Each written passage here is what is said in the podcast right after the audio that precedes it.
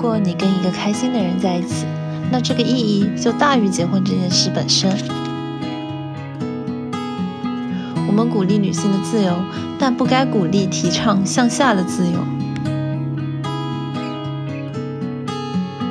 Hello，大家好，欢迎收听半熟电台的第八期节目，我是主理人罗迟迟。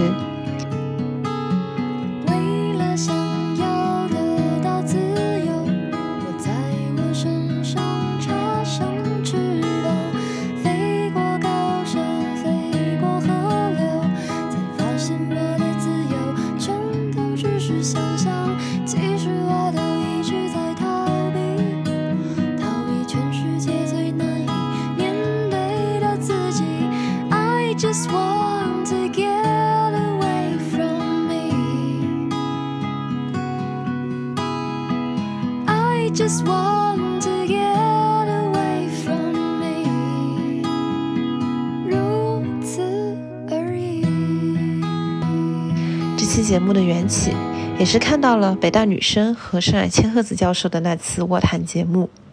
这几天全网已经发酵，铺天盖地都是批判或者分析的声音了。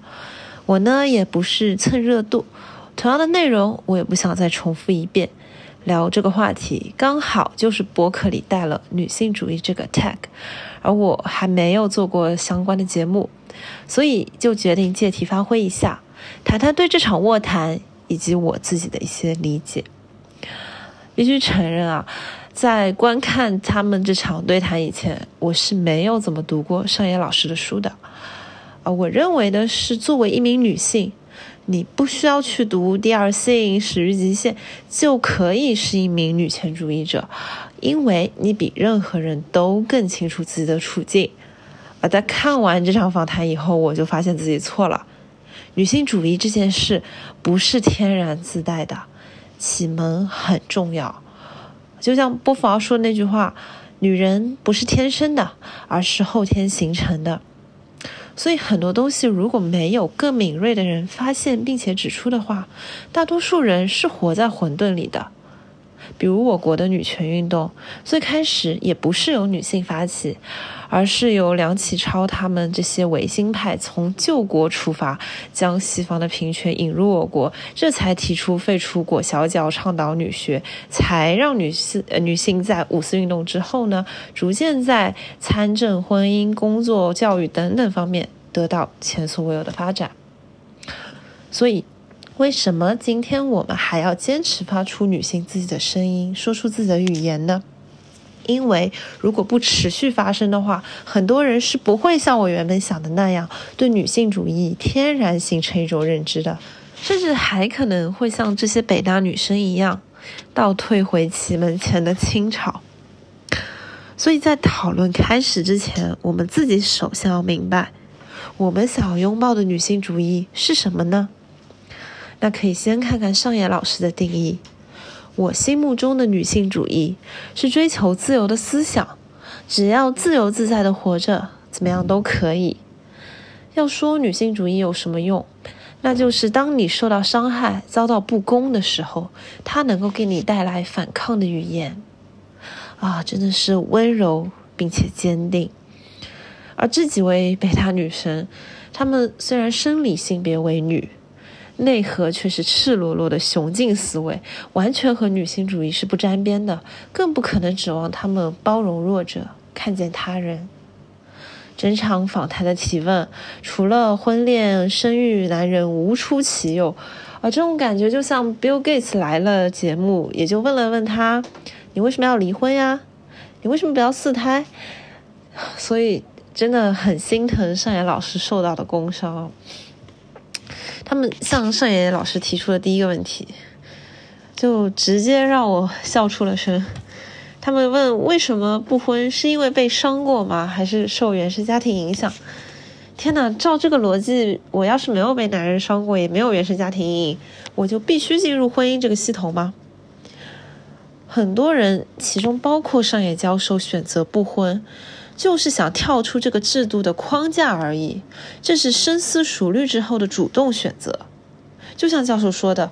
我对婚姻没有兴趣。所谓一般般的普通婚姻，往往是女性在忍气吞声。只要陷入这样的制度，无论你是怎样的人，都有可能困在这样的立场。我怕自己陷进去，所以决定不进入这个制度。而他接下来的一句话是最让我拥有无限共鸣的。他说：“人的关系，尤其是爱呀、性啊这样的东西，是没办法用约定去束缚的。爱情、性、婚姻、生育本来就是四件事情。东亚自古以来的价值观就是非要绑定。”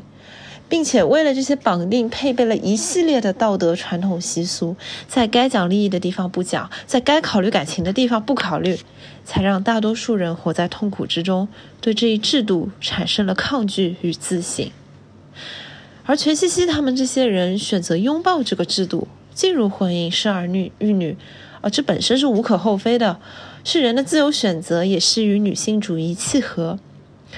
之所以为人诟病，是因为他们通过婚姻，通过贤妻良母这个身份，获得了无限的优越感与便利，然后处处展露出凌驾于他人之上、高人一等的傲慢。因为全西西这些人的努力，从此以后，人们对女性主义又多了一重偏见，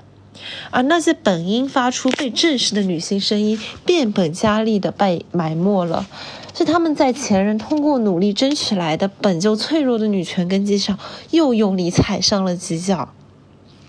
并且因为他们北大女神的光环，很多视他们为偶像的女生还会陷入自我怀疑，甚至 PUA 自己。一个女性主义的意见领袖都曾经选择丁克，然后又生孩子了，那我一个普通人的坚持又有多大可能呢？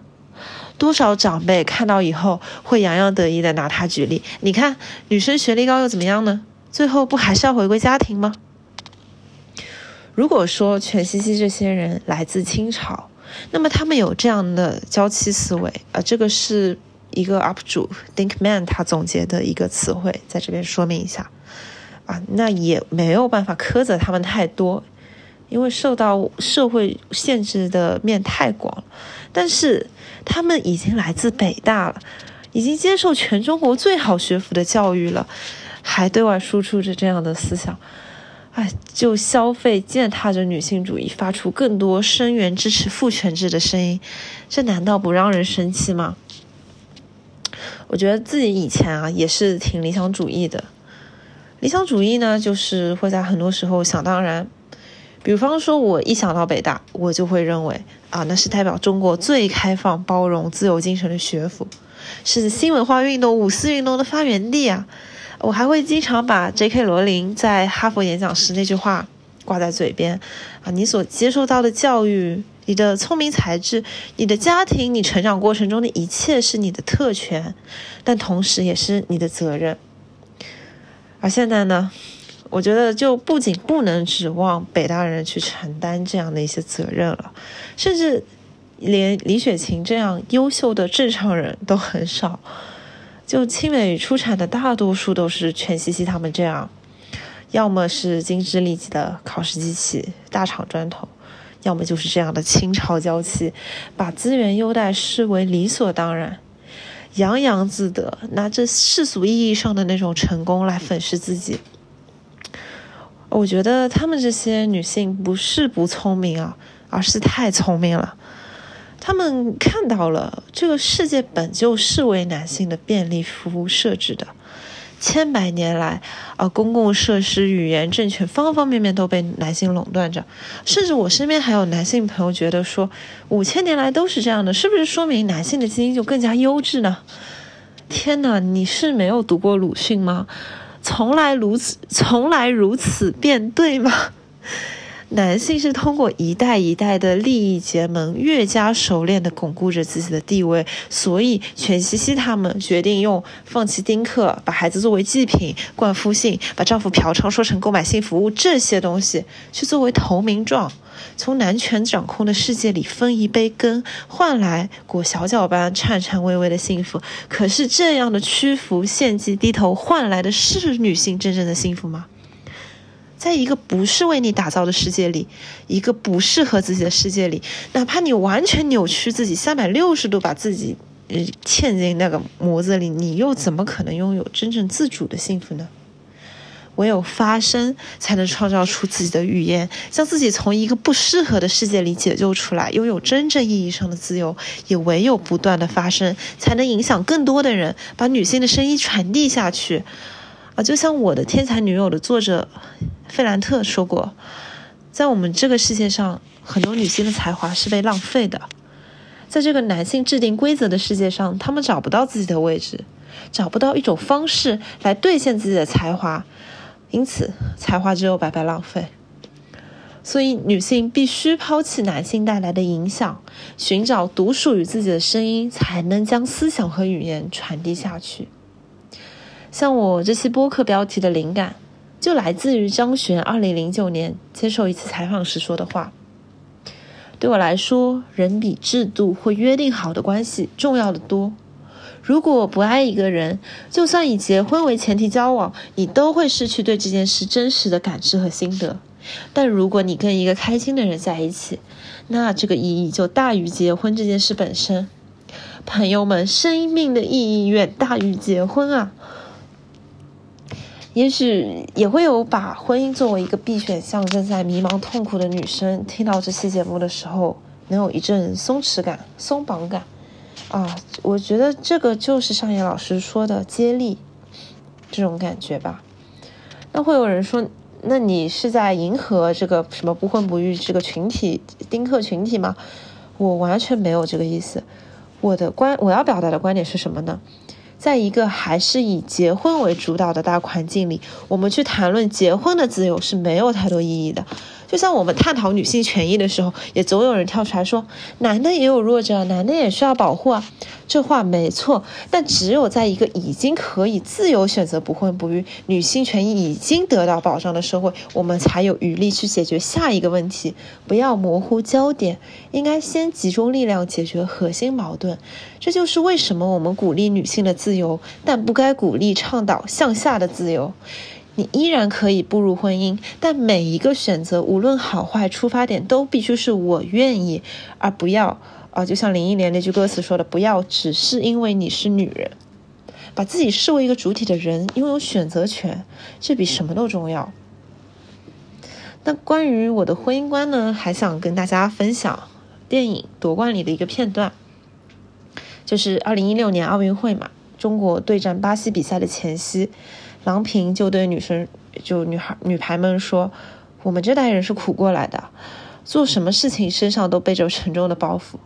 而我现在的责任就是帮助你们好好享受体育本身，开心的去打球。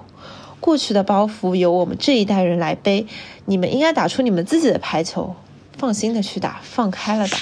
豁出去打。最后呢，中国女排就一路过关斩将，再次夺冠了。”那我从这个电影中看到的是什么呢？我们这一代女性精神的变革，应当是和这种体育精神的变化相通的。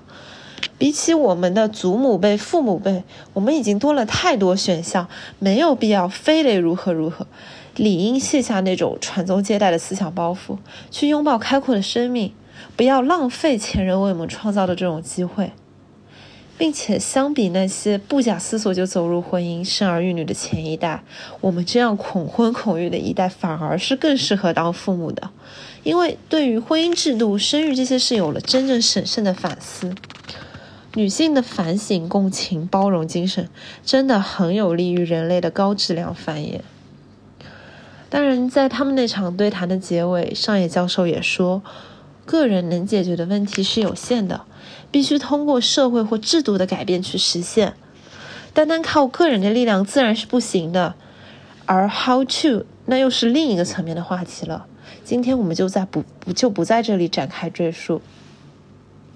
同时，这场北大女生和上海千鹤子老师的对谈，也折射出我们的社会整体人文传统的缺失。虽然现在我们经济总量已经超过日本了，但是你在这个社会人文啊、精神自由啊、人格独立啊这各方面，真的差距还是非常的大。不过，我觉得社会呢也是由一个个小的个体推动的，就像成为波伏娃的结尾说的：“没有人孤立的成为他自己。如果说我们当今的女性地位比之过去有了一些提升，那也绝不是全西西这些哗众取宠之辈换来的，而是一些即使看到希望渺茫，也依然站出来大声反抗的人争取来的。所以，我想在这边告诉身边所有的女孩子，很多细碎无声但硕大无比的观念鸿沟，是需要我们一点一点去撬动和改变的。我们这一代女性获得的成就、人格强度，是下一代女性成长的地平线。尽管筚路蓝缕，但正因有前辈们为平权所做的一切努力，才为我们的时代赋予了巨大的可能性。即使在我们这一代依然看不到平等的到来，也不要用沉默使之倒退。不作为就是一种作恶。希望呢，我们将心比心啊，永远不要成为全西西，或者说当初伤害自己的那种人。也希望我们都能够抵达心之所向，不依附，不妥协。那我今天的这期节目就到这边，欢迎大家点击订阅，多多留言。我们下期节目再见，拜拜。有时我也会不服气。是差一点点运气，曾经小心呵护的爱情，最后还是变成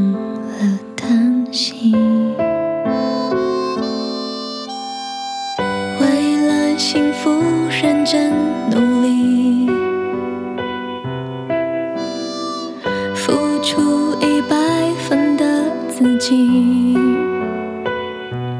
就算是